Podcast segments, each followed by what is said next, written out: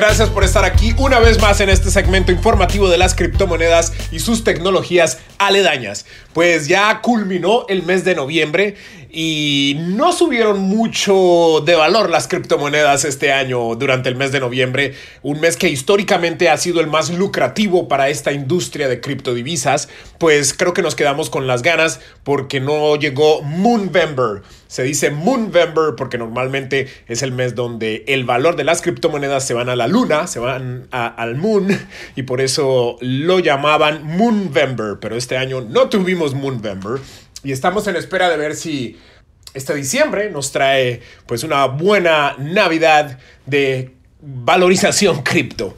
Y otra cosa que, bueno, otro factor que está deteniendo la valorización de estas criptomonedas es que ya muchas instituciones están entrando a la industria, están tratando de ver cómo capitalizar, cómo monetizar esta nueva tecnología financiera.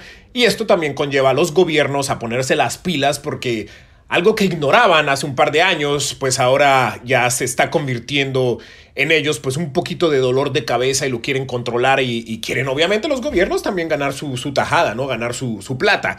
Y esto nos lleva a toda la regulación que, está siendo impuesta en esta, en esta nueva tecnología financiera.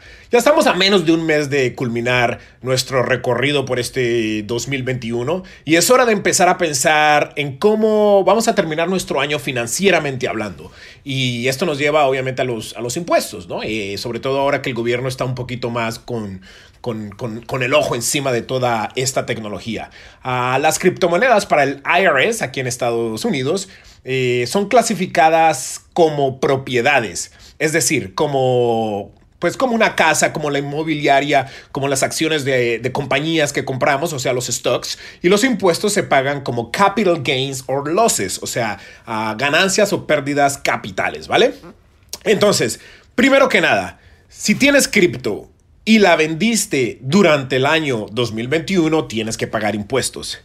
Si intercambiaste de una criptomoneda a otra, tienes que declarar este, esta transacción.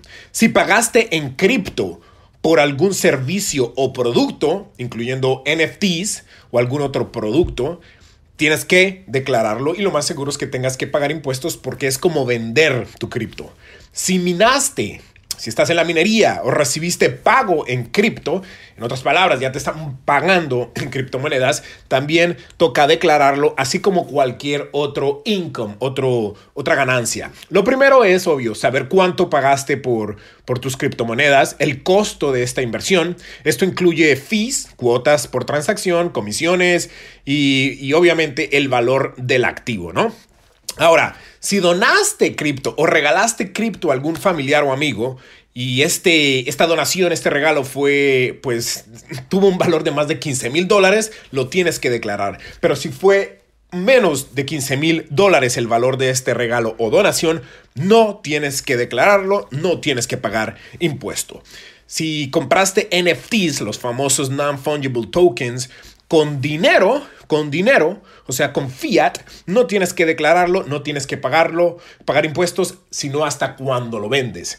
Pero si lo compraste usando una criptomoneda, o sea, esto prácticamente califica como si hubieras vendido tu cripto para comprar un NFT y lo tienes que declarar, ¿vale? Entonces, hasta ahora ya saben, si no han vendido, no se preocupen. Si vendieron, tienen que declararlo. La forma en donde vamos a declarar esto es, esto es la forma 8949 de nuestros impuestos. Ah, si cambiaste de una criptomoneda a otra, tienes que declararlo. Si compraste NFTs con dólares, no hay de qué preocuparse. Si lo compraste con una criptomoneda, tienes que declararlo. Eh, y después entramos en lo que es el mundo del DeFi, Decentralized Finance, que va a ser todo un dolor de cabeza porque ahí es cuando intercambiamos de una moneda a otra, de otra a otra, depositamos en una piscina para que otras personas puedan pedir prestado y ese préstamo nos da a nosotros intereses. Obviamente los intereses, como en el mundo regular, como en las finanzas regulares, sí hay que declararlas y lo más seguro es que tengamos que pagar impuestos. Si recibimos alguna recompensa, muchas plataformas recompensan a los inversionistas que depositan monedas y, y añaden liquidez a la plataforma. Y esta recompensa normalmente es en forma de criptomoneda. Entonces esta recompensa es como un paguito extra que también lo tenemos que declarar. Otra cosa muy importante mm, son ah, las comisiones, los fees, sobre todo los gas fees, que cuando hacemos transacciones en el protocolo de Ethereum, eh, pues tenemos que pagar estos fees que normalmente son muy altos. Estos los podemos deducir para obviamente bajar nuestro pago de impuestos.